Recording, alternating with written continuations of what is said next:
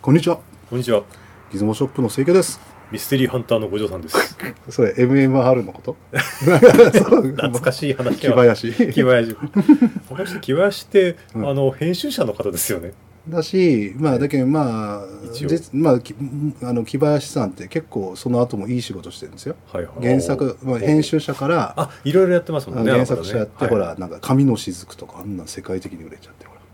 ああー。のはい、げ漫画原作者になってはいね、はいはいはい。 MMR でほら好き放題言ってたでしょ、ほらはいはいはいあのナチスが滅ば地球滅ぼすとかはいはい。あのフリーメイソンだとかはいはもうい。世界中にはほらあもんまり細かく見てなかったですけどね。う、そのうん、時もうとにかく宇宙人が政府と一緒になって全滅させようとしてるっていうのは散々言って半分寝たと思って見てもましたからね。ううんはいもう知らんふりしてねええでも世間はほらあのなこのストラダムスの大予言書いた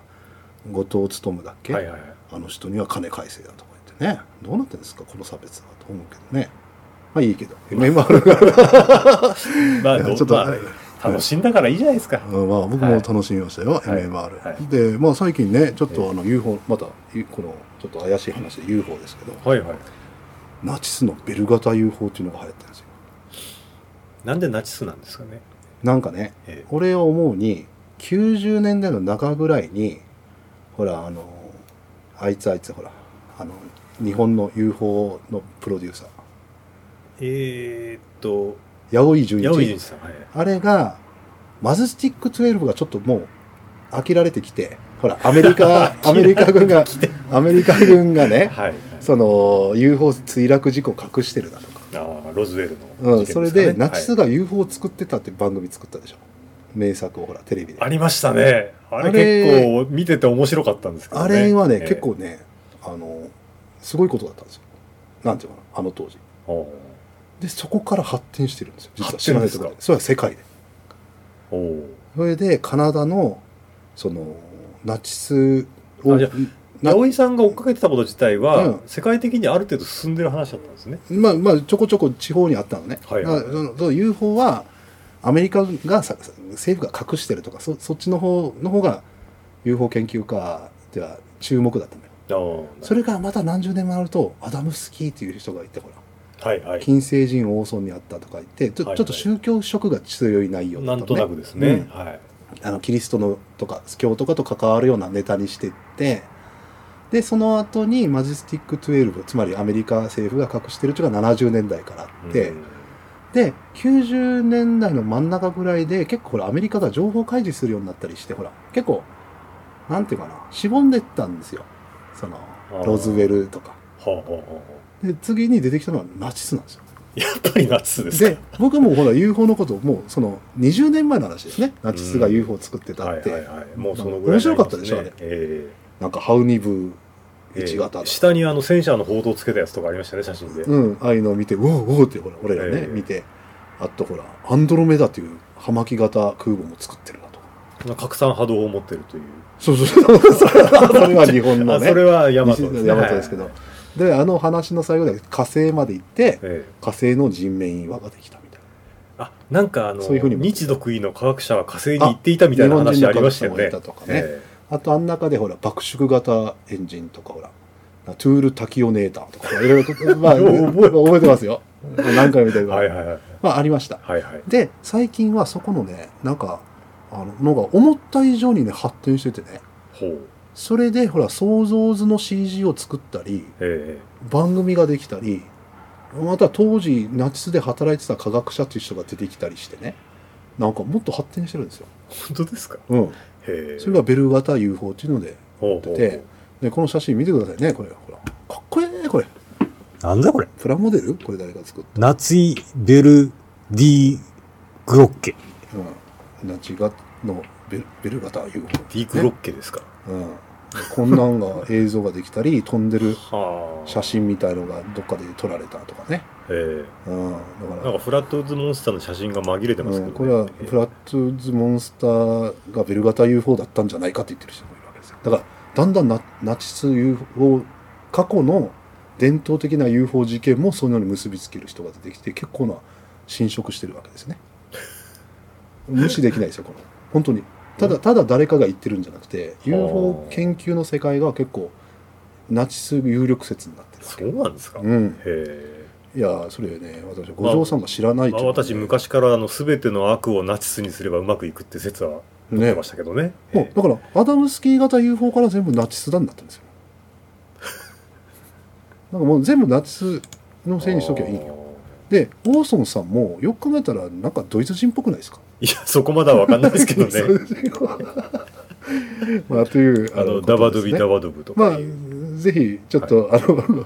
あの それは違ってますナナナチスの UFO で検索したらいろんな映像出てきますよディスカバリーチャンネルでも何回なもんかまたいろいそろそういう話が進んでるんですうねいいろういそろうとそうそう結構しっくりいってんじゃない簡単に言ったらその UFO をナチスのせいにしといたらなんかナチスしぶといなあうん、なんかうまくうまくまとまるアンドロメダから来ましたよりもそうかもしれんっていうなんか南米で作って飛ばしてるとかそうあでも南極は基地になってるとかねおーいっぱい見たよディスカバリーチャンネルのそらあのそういう特集番組みたいないっぱい見ましたよ勉強してる正直な話、うんどこまで本当なんですかねうーんこれはねそうだったらいいなということじゃないかなと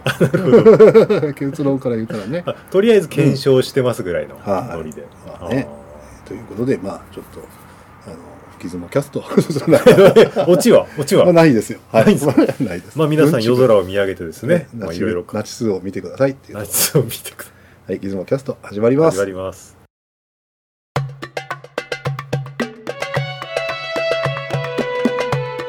はいつもキャストい、はい。えー、実は今回ですね、すいません、あの今回のネタは何でしょうえー未知との遭遇って映画の話をさせてもらいたいんです。はい。未知との遭遇。あのー、触りでナチスの円盤出てきますけど、うん。未知との遭遇ですか。あのー、まあまあ一応一世風靡した映画ですよね、あれって。はい。 1977年かな。そんな前ですかはい。ということは、えー私が小学校4年生です。4を、そうですよね。おーマカロニほうれん草連載開始ぐらいです。あ年生ーマカロニの中でも出てきましたよね、アダスはいアダムスキー型 UFO がズドンと落ちてきて、キョロキョロ、あれ、取れちゃったとかいう、で結構ね当時も覚えてるかわかんないけど、ええうち UFO 番組多かった当時ああとほらバイキングが火星に行くとか、ね、あ火星にはいはいうんそういう時期で結構 UFO 熱がすごかったのねーおーうん時代でしたそういうね時代ですか、なぜこの話をするか、はいえーなんとこの中にいっぱいカメラが出てくるんですよ カメラそこですか、はいおそれでね僕は当時実はね知映画っのて中にるけどなんか見てないのよ、まあ見てそうなかっですたよね、その中うん見ないですもんね、映画館で有名でええ「ミストの遭遇」ネタの番組や漫画やいっぱいあるとありもうます本ね、編は見てない、まあ私も見てません、なぜかねはい、であのーただね僕の同級生のあの子がねえなんかじゃんけど映画やたら行ってる人がいてねえええもう見てきてその話ばっかりしてええ自分で作るわけそのほら UFO とかそのほらほーすごい絵描いたりこんなんだったとか私あの、アダムスキー型 UFO のプラモデル買ったことあります、 出てたんです、当時、だからね、ええなんかまあいいやそういう社会の中でええ見てないのに見てる気になってたわけですあなるほどね、はいはい、ありでますその後ね日曜洋楽劇場だなんだ金曜ロードショーであるでしょえの時も途中で見るのやめちゃってねなんか別のことしちゃうからえそれなんか面白くなかったってことですかうね。 ーんとも言えるかなええでも今見たら面白かったあのお最近ーはいはいはい。でそこでええと思っちゃってえカメラは結構出てるんですよえあうんなるほど、そこに目がいっちゃったわけです行ねっ。ちゃったのねえで大事なのは1977年の西海岸アメリカであのあの何ですかスピルバーグが監督してやってるでしょええそのスタッフたちがそのあここでカメラ持たせなきゃねと思って用意したものでやってるわけでしょえうんその時にスタッフが持ってるものだったり、あのするわけよはいはい。とか、あのそのそこで手に入れられるものとなると比較的ほら当たり前のものが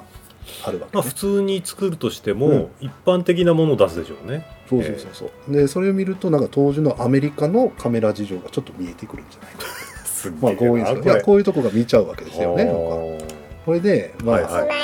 1枚目の写真からいきあまはい、すじけゃあど、ちょっと1枚目ですね。これねええ砂漠に現れた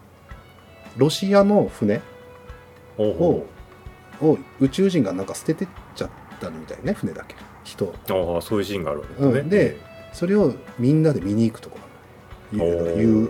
ゆ遊泳か有志あのゆゆあの国連なんとかの人たちがねほうほうほうでみんなカメラ持ってるわけよでヘリコプターの人がこうやってレンズつけてるけどこれどう見てもここニコンでしょなんかニコっぽいですねニコンのなんでしょうね F3 とかじゃないうーうん、んどうなんですかね私ニコン詳しくないんで何とも言えないですけど多分 F3 とかなうんんだよね、え F あの E えーまあわかんないですけどまあ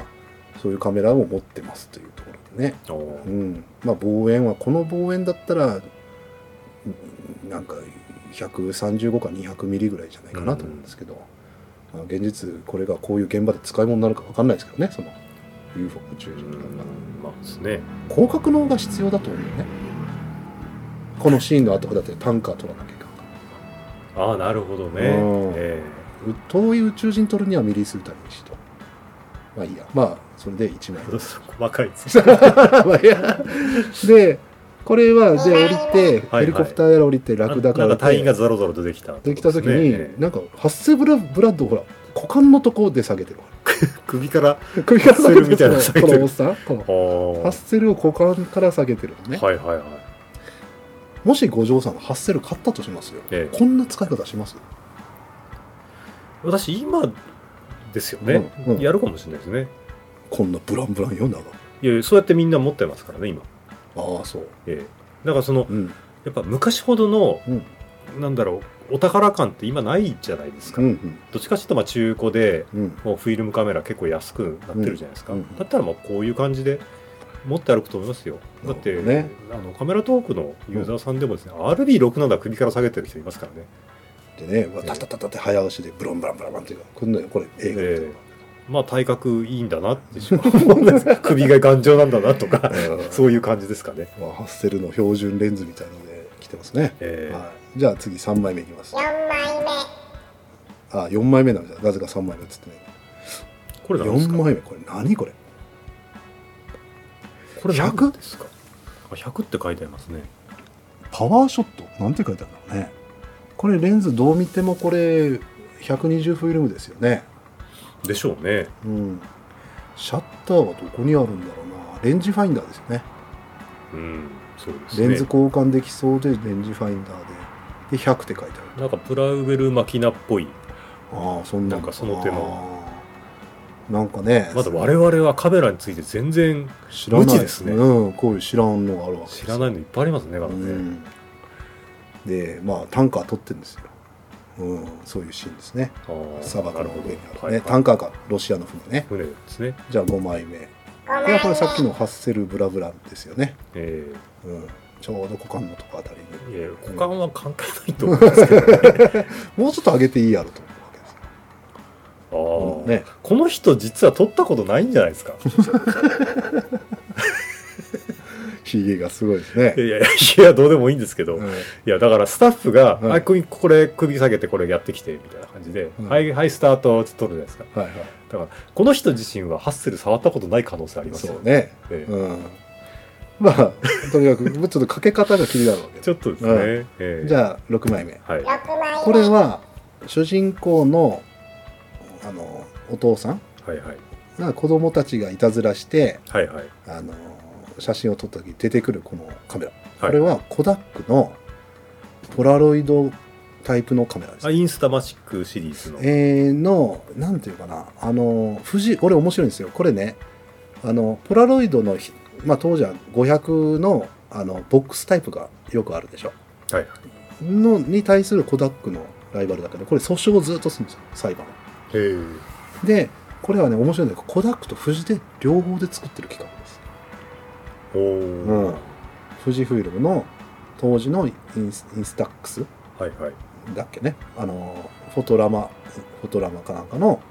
とコダックが同じフォーマットあれなんですよ、おーうん、で作ってるインスタントカメラですねでこれ自体はほら結構ジャンクであるのよフィルムは絶対ないけどフィルムがないんですね、うん、でもね10年前にあの FI100 だったかな、はいっはていいうフィルムだけが富士フィルムがあったからそれの期限切れを無理やり見つけてきてあの入れて撮ったことありますほう。うん、富士のねもうないんですかね。はいでまああの本当これね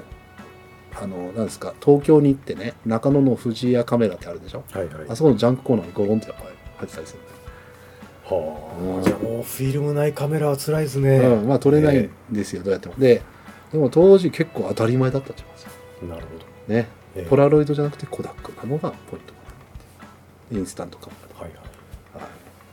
それ以上のあれはないですけど、まあアメリカ映画ですからね。やっぱりうんアメリカ製が多いのは当然かもしれないですね。でそこでポラロイドじゃないじゃないですかポラロイドが普通じゃないですか、おお、やっぱコダック強しですか。うあん、なんか当時だけ盛り上がってたんじゃないだからコダックのインスタントカメーラ77名ねポラロイドとまた別のえまあっていうのが映画出てきましたえまあ変なもん撮るなって言って怒られてましたけどね、子そう供だは。ねそうだねこれが ここで。いや、いいおもおちゃ父じゃなさんじゃないいのですか、この人。うんおもちゃじゃないのよっつってね、ええ言われてましたお母さんフィルム高かったんでしょうね、やっぱり。う当時でも。んで7枚目いきますはこれはね何でしょうねあの7枚目と8枚目続きなんだけどインスタマチックのなんかカートリッジ型のワンテンじゃない別のやつよね大きいやつこれって何ですかね、あの、126とかやつですかうね。ーんかもしんない、うん、あの、ちょっと大きめの特殊なカートリッジのやつありあったじゃないですそか。うワンテンフィムルムのように入れるけど、はい、 126フィルムやったかな。あフォーマットがの、スクエアかなんかのやつじゃなかったですかね。でコダックでしょうねこれはねああ。あ、マチックって書いてありまそす。うイそうンそうスタマチックなんとかでイすよね。ンスタマチッックなんなんのえ比較的大きい、これもたまにジャンクワゴンとかでほらク。はい、ハはードオフで出てくるけどどうもならないい。126だったらきついですよね。だってあれって、フィルムだけじゃなくて、うんカートリッジから入手しないといけないんで、うん敷居高いんですよ。 77年9 80年77年がねコダックが一生懸命やってたのが実はあの 35mm フィルム脱 35mm フィルムだったと思いますうん。よりほらカメラを普及させるにはあの 35mm フィルムってやっぱむずミスが多い難しいわけよあの入れるのに素人はああ巻き巻き込む、まあつちけょっねてとでも敷居が高いと。うん、だからええワンテンとかインスタマチックみたいなのはカカートリッジでカポンって入れてうんうんすぐ撮影できます、そうですね。で終わったら現像します、はいはい。でその行き着く先に81年ぐらいでディスクフィルムってあるでしょ、ありましたね。うんなんかあのコダックのはいはい。だからもうあれなんか最高に簡単なのにねでも思いっきり画質いまいちそうじゃないですか。そうねもうサイズがサイズがめっちゃ小さいでしょコマの。あとなんで 35mm フィルムがでもここまでフィルムメーカーが努力して消そうと頑張ってね残ったかっつったら最終的にはカメラ性能が良くなったっていうのもあるかなと思いますよつまり、うん。あのフィルムを抑えるワンテンにしろこういうのって実はフィルムを抑えの機構上ね画質が上げられないんですよ、ああなるほど。うん、35mm フィルムはだから画質がいいわけよねうん。なんかだからこういうのは画質が悪いってイメージがあるでしょそうですね。ええであと言うとフィルム巻き上げが自動化したのがすごく精度が良くなってあの簡単に入れられるようになるんですよなるほど、うんあのもう最後のポケットカメラなんかは、あの上からスポンとフィルム入れたら勝手に巻くっていうなってましたからね。うん、そういうのが発展したのもあってインスタマクチックとかの試みはつまり失敗したとコダックの試みは失敗するわけですよねまあいいやこの話で じゃあ次の写真はい次。であのーえー次10枚目なんですけど、はいこれ見てあの主人公まあヒロインなのかわかんないけどお母ちゃんが子供が遊歩に連れて行かれるわけねはい。で遊歩が出てくるのよおお。で、よかったっていうとになぜか写真撮ってる宇宙人。で、ローライ35の B ですね。 ローライですか、 最後。これね、ローライ 35B は、ローライ35の買ってる人は最後に買うもんじゃないですか。なんかな、ほら低価格版ってイメージがある。なんか、ああ、廉価版というか。廉価版でね。で、じゃあロー結ライ構構造シンプルにしたいとか。あのね、まず露出系が、あの、セレンになってるんですよ。ほうほうほう。でそれが何を意味するかちょっとわかんないけど、コスト下げられるのかもしれないね、CDS センサーより。うーん。あと連動させてるかもしれない露出のわかんないけどうんうん。だけどまあ安い市場価格安いねおー五条さんなら使いますローライ 35mm ってえー、とですね、うんまあ、私はですね、基本的に、うんあの一流メーカー品は使わないので、でねはい、この前言ったように特殊なんか特殊技巧がいると使うのよこれ、はいはい、そうですね。ローライシリ将ーズ来では。えこのお姉ちゃんが使ってるのをはってやっぱ思っちゃうわけ よねだそうでフィルまずいうことですかまずまずフィルム入れられるんですかとあなたはえと、ああ、これなるほど。ちょっと不自然なんじゃないこの人っていうとこですか、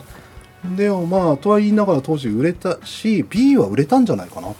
てなんあかーうん当時はだからなんていうか、まあ、値段とかのバランスは知らないけどねえつまりは B は買わないと思っていうか俺一生買わないかもしれないのよ中古でえうん。 35との S とか T は欲しいけどおおテスト特にテスターの方ねはいはい。 B はいらねえなみたいな思ってるとこあるんですよそれがあえて使われてるのが面白くないうーん、そうですね。まあ、今言ってた、うんその、このおおばちゃんっていうかお姉さんが、この、ローライ3号を取り出して、うんしかも夜間撮影ですよ。で、ねしかも相手はなんか暗闇にビカビカ光ってるようなとこですよ。い逆光で人影が歩いてるような。はそれを遠くからこれで撮るかってとこですね。い、でまあねえだからあのまあいろいろ不思まあねもうまあフィクションですのでえあのとは言いながら選ばれるカメラ自体が驚くことが多かったのよ見てるえつまりあー1台ありました五条さんの持ってるカメラがないですね。でしょええなんかそんな感 じよどれもねだだからああああ、でも77年っていうか撮影したのもちょっと前でしょえ75年にのカメラってあの周辺はこういうのが売れてたんだなって思っちゃったっていうえまあその一般的だったんだなと。で日本のカメラはニコンが唯一はいはいはい。認知されたってたんだろうなとかねそうなんでしょうね。ねブランドとして、ええうん、のが分かったんで、まあ、今回こういう話をしたくてあの西友総務の話をしたんですよなるねほど。まあ当時の映画を見れば、うん当時のアメリカのカメラ事情もなんとなくわかるんじゃないか。うん分かるわけよねえだからまああのー単純な話覚えてないなんかほらんあのあれない五条さんが好きなカメラの世界ってベンチーニとか、はいはいもしかするとイタリアの60年前の映画にいっぱい出るわけですよ、え可能性ありますね。はい、そういう見方しましょうってことですよだから例え例ばほらあれはフランス映画じゃないけどあのなんだっけえーえー有名な女優おるじゃないですかいっぱいいますけど、あのヘッペバーンってほらオードリー・ヘップバーン。オードリー・ヘッはプいはい。あのオードリーがヘをバッてヘッペバーンですねあれが作ったギャグですよこれヘッペバーンって流行んないけど全世界的にまあいいよヘッペバーンヘッペバーン が黙ねっちゃったよ。ヘッペバーンの、はい。ヘップリバーンじゃない。カメラ持ってますびよっくりバーンっつったら日光江戸村じゃないですか。ヘッペバーンがヘッペバーンがね、はいはいヘップバーンね。はいあの映画でもカメラ持ってるじゃないですかそうでしたっけうんであれはどこ映画かわかんないけどねそのイタリア映画かなんですか風と共にさじゃなくてヘッヘップバーン今調べますけどヘップバーンカメラあのローマの休日か。あで、あ、あれはめっちゃ古ロいーマのでし休ょ。日。あの、でっかいストロボつけてバシバシ。そうそうそう。隠しカメラで撮ってあましたれよねのカメラが何かですよね。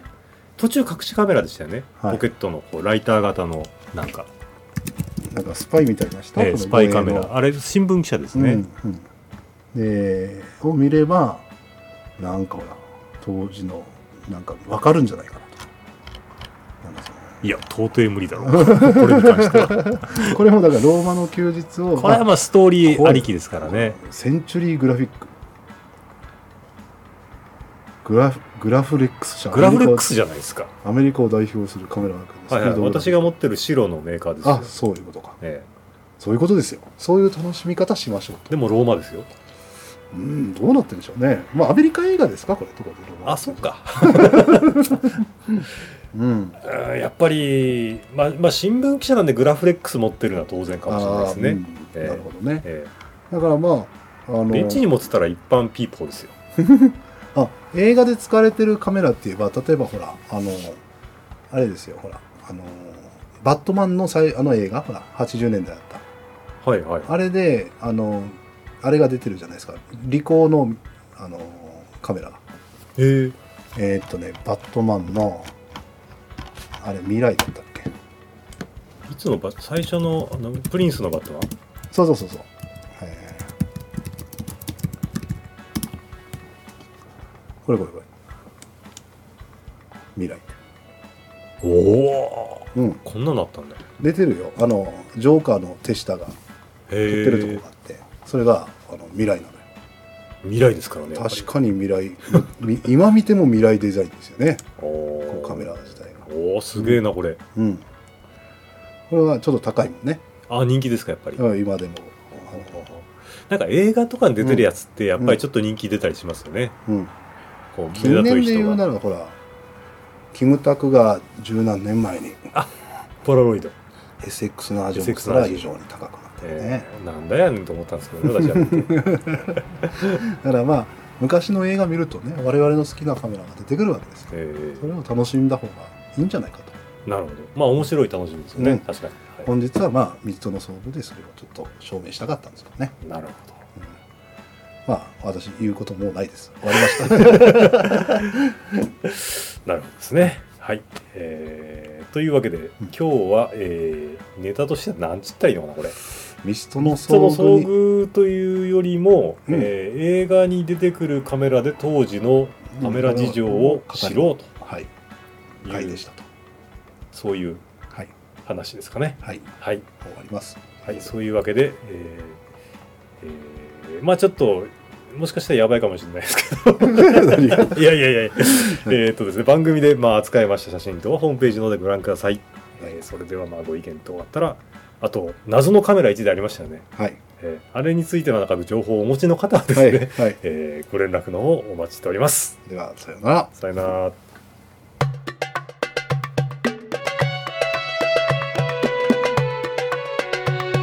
いつもキャスト